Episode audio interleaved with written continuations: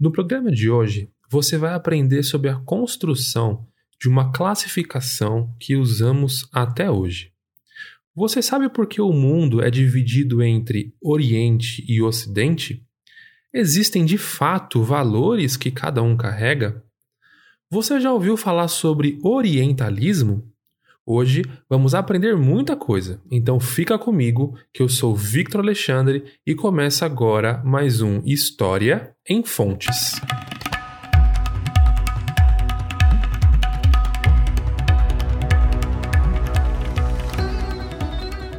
Pessoal, antes de começarmos, eu quero lembrá-los que no nosso site já tem um estudo dirigido sobre o tema que vamos trabalhar hoje, ok? Aqui na descrição tem um link direto para esse material, ou se você entrar em historiaemfontes.com.br, você tem acesso a artigos e mais podcasts. Ah, e uma novidade: caso você queira receber conteúdo exclusivo, criamos um canal no Telegram. Lá você vai receber conteúdo complementar aos programas, bastidores e etc. É só clicar aqui no link da descrição ou acessar t.me barra história em fontes. Mas vamos falar de história agora. Gente, com esse episódio eu quero dar início aos nossos estudos sobre o continente asiático, o maior continente do mundo em território e em quantidade de pessoas.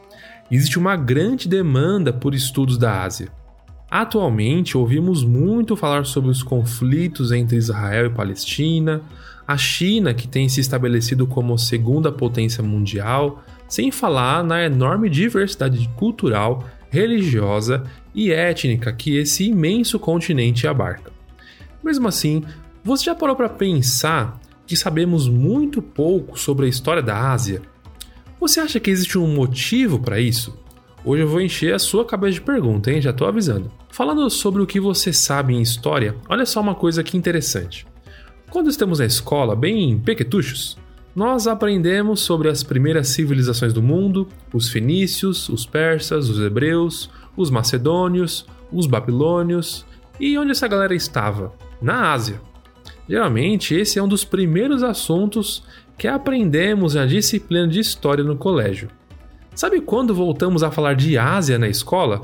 Só na Idade Média, quando estudamos as cruzadas e as disputas com os muçulmanos. Na época moderna, aprendemos um pouco mais sobre as Índias Orientais e às vezes sobre o Império Chinês. Quando aprendemos sobre a expansão marítima e a colonização, ouvimos bastante a ideia que os ibéricos, né, Portugal e Espanha, chegaram na América quando tentavam encontrar um caminho para as Índias. Você já parou para pensar por que os europeus queriam tanto um novo caminho para as Índias? O que tinha lá que fazia com que houvesse um investimento tecnológico, financeiro e de pessoas para isso? Na verdade, essa corrida ibérica pelas Índias, e hoje nós sabemos que também eram por novos territórios, significa que havia um imenso fluxo não só de mercadorias, mas também de pessoas, ideias e cultura nesse período entre Europa e Ásia, mas que acaba sendo só a história europeia que prevalece, e não essa relação entre Ásia e Europa. Até a história da África, muitas vezes nós tratamos como se tivesse relação com a Europa e com a América apenas por meio da escravidão e outros produtos secundários do tráfico sendo que os povos africanos da costa do Índico tinham comércio intensíssimos com a Ásia, como foi no caso do Swahili e de tantos outros que estavam ali na costa africana. Esse contato também pode ser verificado em tempos remotos através dos trabalhos arqueológicos. Ainda falando do currículo escolar, atualmente é muito falado sobre o Oriente Médio, a própria China, que está tão em pauta hoje em dia, né? Afinal, é, o coronavírus provavelmente veio de lá. A China tem se tornado a segunda potência mundial e econômica, como eu já disse. Enfim, você percebe como esse continente asiático é apenas pinçado do nosso aprendizado de história? E a maior parte das coisas que eu te falei até aqui, provavelmente você não havia aprendido ainda.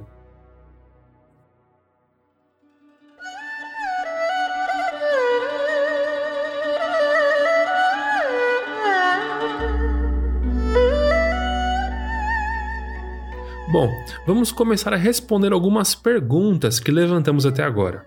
O tema desse episódio é Oriente e Ocidente.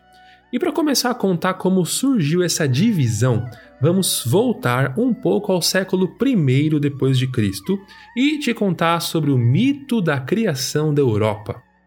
No livro Metamorfose, escrito por Ovídio, que foi um poeta romano que nasceu no ano 43 a.C., conta-se que Europa era o nome de uma princesa fenícia, aquela região do Mediterrâneo que hoje é o Líbano, Palestina e Israel. Esse povo é famoso pelas suas artes de navegação e comércio. A princesa, por sua beleza, chamou a atenção de Zeus, o deus grego, que decidiu raptá-la. Para isso, Zeus se transformou num touro branco e se misturou com os outros animais do rei, o pai da Europa, que estavam pastando perto do mar, perto do rio. Ao ver o belo touro branco e manso, Europa, a princesa, descuidada, se aproximou, decorou o touro com grinaldas de flores e subiu no seu lombo. Zeus aproveitou esse momento e se lançou muito rápido para o mar, levando a princesa para a ilha de Creta, onde deu à luz a três filhos de Zeus: Minos, Radamanto e Sarpedão.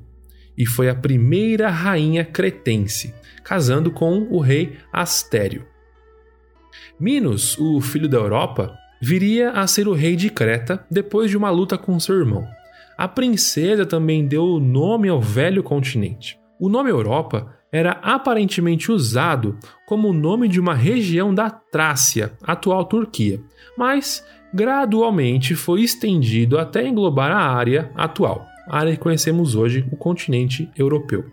Foi Heródoto, aquele que é considerado o primeiro historiador, a gente falou dele no episódio número 13, que no século V a.C. foi o primeiro a chamar a Europa como se fosse todo o continente. Eu vou deixar aqui na descrição dois quadros que retratam esse mito, beleza? Aí você pode clicar e ver a representação visual desse mito. Pessoal, mas por que é importante conhecer essa história, conhecer essa mitologia? Bom, primeiro, de acordo com esse mito, a figura que dá nome ao continente europeu veio da Fenícia, ou seja, veio do continente asiático. Então, aquilo que dá origem ao que chamamos de Ocidente veio do próprio Oriente. Segundo ponto que é importante apresentar é que a relação da Europa com a Ásia, ou se você até preferir, do Ocidente com o Oriente, é extremamente antigo. Se você pensar historicamente, a Europa se relaciona há mais tempo com a Ásia como um todo do que com o continente americano. Logo, a troca cultural, material, religiosa é muito maior com a Ásia. Um exemplo desse contato prolongado foi a invasão dos mouros, os muçulmanos, na Península Ibérica, o que chamamos hoje Portugal e Espanha. Essa ocupação moura durou quase 800 anos então você imagina o quanto da cultura, arquitetura e até do idioma de Portugal foi impactado por isso, e, consequentemente, o próprio Brasil. Você sabia que no dicionário Hallways existem na língua portuguesa cerca de 700 palavras de origem árabe? Arroz e açúcar são alguns desses exemplos. Eu vou deixar aqui na descrição uma lista para você conhecer mais palavras no português de origem árabe. Pessoal, quando falamos da divisão do mundo entre Oriente e Ocidente, precisamos entender que isso não é algo natural, ou seja, é uma invenção humana. A gente pode afirmar que é uma construção histórica que, com o tempo, se modifica e se adapta. Essa classificação ou divisão, como você preferir, tá bom? Segue alguns critérios que nem sempre são absolutos e tem muito a ver com as relações de poder e com o modo de narrar a história. Existe o critério cultural, mas como vimos antes, a cultura europeia está intimamente ligada à asiática. Existe o critério geográfico que usa o meridiano de Greenwich para dividir o que é Oriente e Ocidente. E também o critério étnico. Geralmente, esses critérios convencionais eles refletem interesses geopolíticos, onde o Ocidente geralmente é igual à Europa e os Estados Unidos, e o Oriente é a Ásia como um todo. Nessa divisão, o restante da América, a África e a Oceania ficam de fora. Inclusive, tem uma cena muito interessante no filme Bacurau, filme brasileiro, que dois personagens brasileiros estão numa cena, numa mesa, conversando com americanos. E os brasileiros dizem assim: Nós somos do sul do Brasil, uma região muito rica com colônias alemãs e italianas. Nós somos mais parecidos com vocês, para falar a verdade. Aí é engraçado que um americano ele vira, vira para o outro e fala assim: Mas eles não são brancos, são? Como eles podem ser como nós? Nós somos brancos. Essa cena exemplifica como a divisão de Oriente e Ocidente não é algo natural, e sim uma construção humana e muitas vezes subjetiva. Nessa cena, os moradores do sul do Brasil se consideravam tão desenvolvidos e civilizados quanto os americanos, enquanto os moradores de Bacurau, uma cidade minúscula do interior do Rio Grande do Norte, são tratados com inferioridade. Talvez você chegou até aqui e pode estar se perguntando: mas espera aí, Vitão, eu consigo ver claramente uma divisão entre o que é Oriente e o que é Ocidente. Bom, se você pensou isso, eu quero te apresentar o que é orientalismo.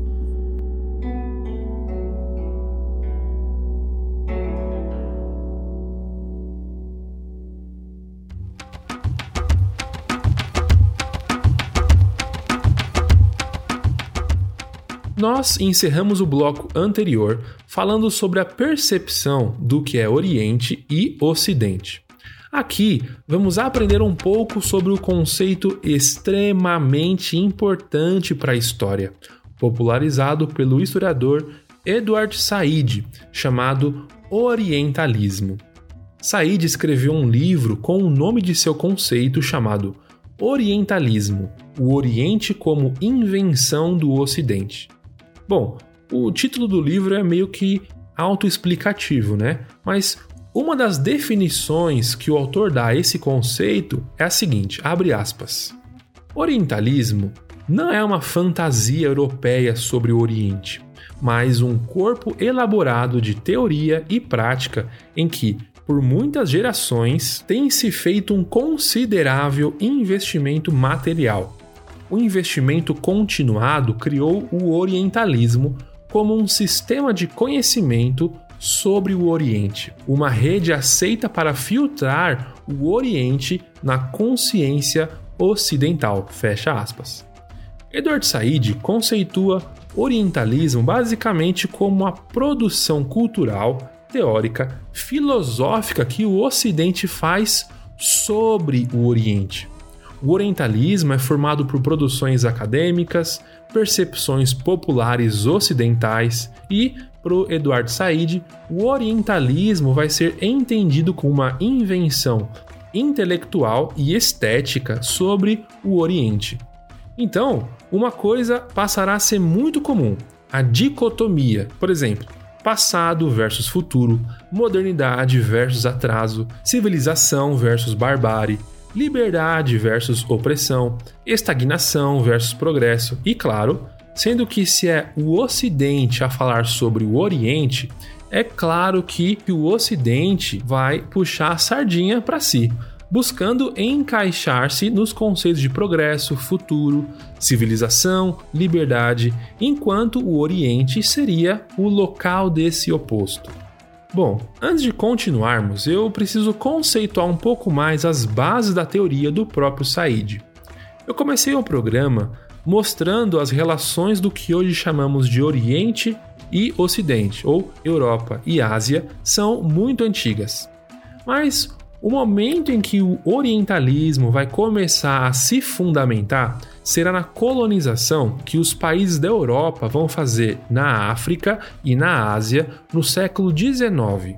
Essa neocolonização, mais para frente eu quero fazer um episódio sobre esse tema, viu? foi fortemente marcada pelo protagonismo da França e da Grã-Bretanha nos territórios asiáticos e africanos. o Said vai dizer o seguinte, abre aspas. Até o início do século XIX, o orientalismo era experimentado pela Grã-Bretanha, França e o Oriente, mais especificamente a Índia e as terras bíblicas. No pós-Segunda Guerra, os Estados Unidos vão tomar esse papel. Fecha aspas. Talvez o que deixa mais claro como funciona o orientalismo seja olhar as ações dos Estados Unidos no século XX e também no século XXI e sua íntima relação com o Oriente. Seja na Guerra Fria, disputando politicamente o poder com a União Soviética, seja na Guerra do Vietnã ou nas disputas no Oriente Médio e, mais recentemente, as guerras comerciais com a China. Em todos esses casos, podemos perceber como os inimigos dos Estados Unidos são retratados na cultura pop. Por exemplo, se você assistiu Rock 4, o filme do Rock Balboa, aquele filme que ele luta contra o Ivan Drago, o russo, a gente consegue ter uma imagem bem estereotipada de quem é o russo. Ficando nos filmes também, você assistiu o filme Bom Dia Vietnã, Guerra ao Terror, são alguns exemplos de como os inimigos dos Estados Unidos são retratados. Existem muitos trabalhos estudando o orientalismo na indústria cultural norte-americana, seja nos filmes ou até nas HQs. Inclusive, se você ficar até o final, eu vou te indicar um material falando sobre orientalismo, Marvel e DC. Se você assistiu os filmes dos anos 80, como Rambo, sabe exatamente os símbolos e os estereótipos apresentados. O americano é sempre aquele fortão, lutando por liberdade e por vários valores patrióticos, lutando contra um vietnamita completamente maluco, quase selvagem e extremamente perigoso. Você pode estar pensando que isso é só um filme de entretenimento, mas os filmes, a cultura pop também carrega o que a gente está conceituando aqui de orientalismo. Isso é um dos pontos que sustentam o orientalismo.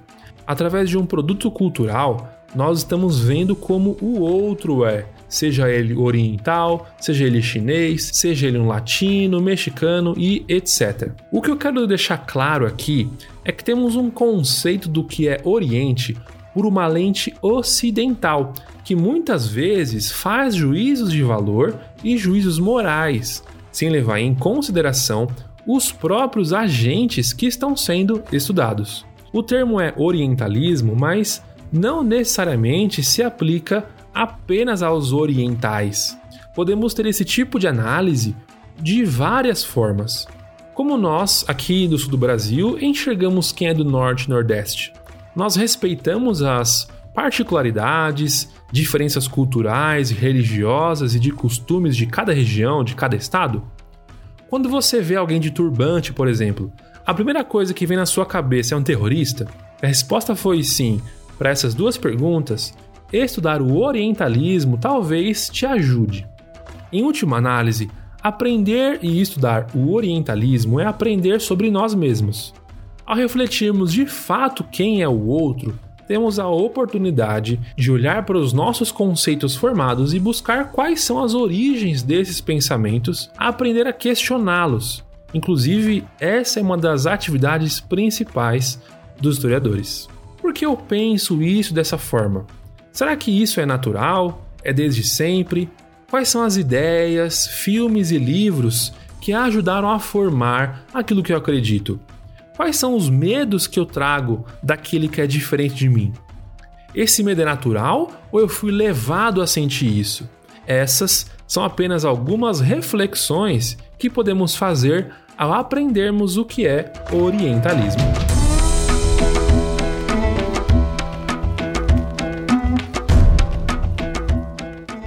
Falar sobre Oriente e Ocidente dá muito pano para manga e as abordagens são bem variadas. O meu intuito hoje era te passar o que é o conceito de orientalismo e como ele pode ser aplicado no nosso cotidiano, nas coisas que lemos, vemos e assistimos.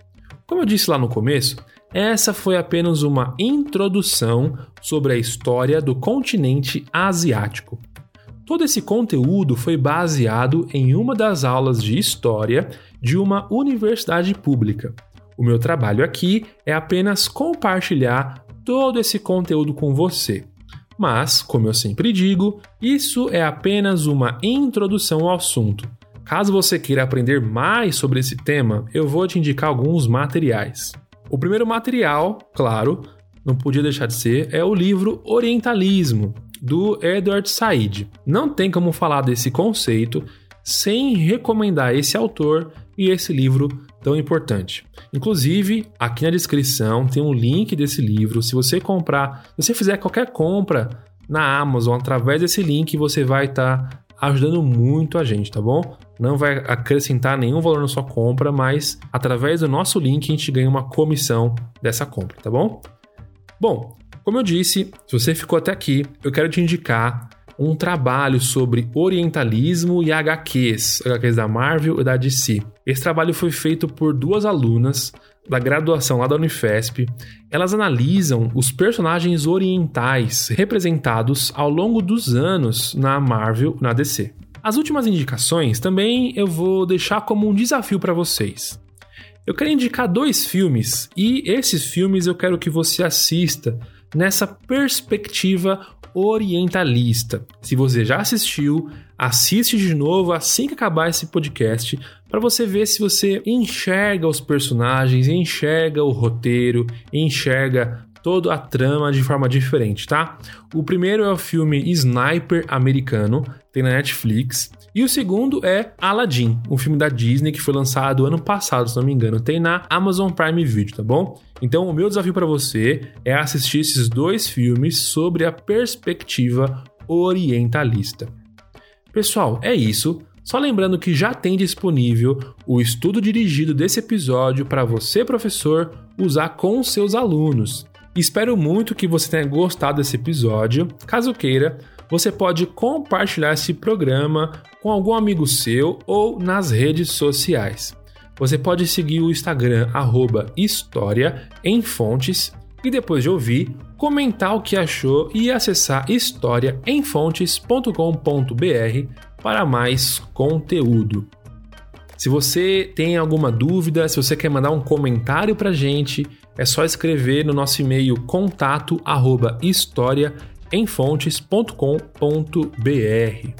Esse roteiro foi escrito e apresentado por Victor Alexandre, a produção e revisão é feita pela Luana Andrade e a Tassiana Garrido faz a revisão historiográfica e produz o estudo dirigido. Muito obrigado por me ouvir até aqui. Nos ouvimos no próximo programa. Fiquem em paz. Fui!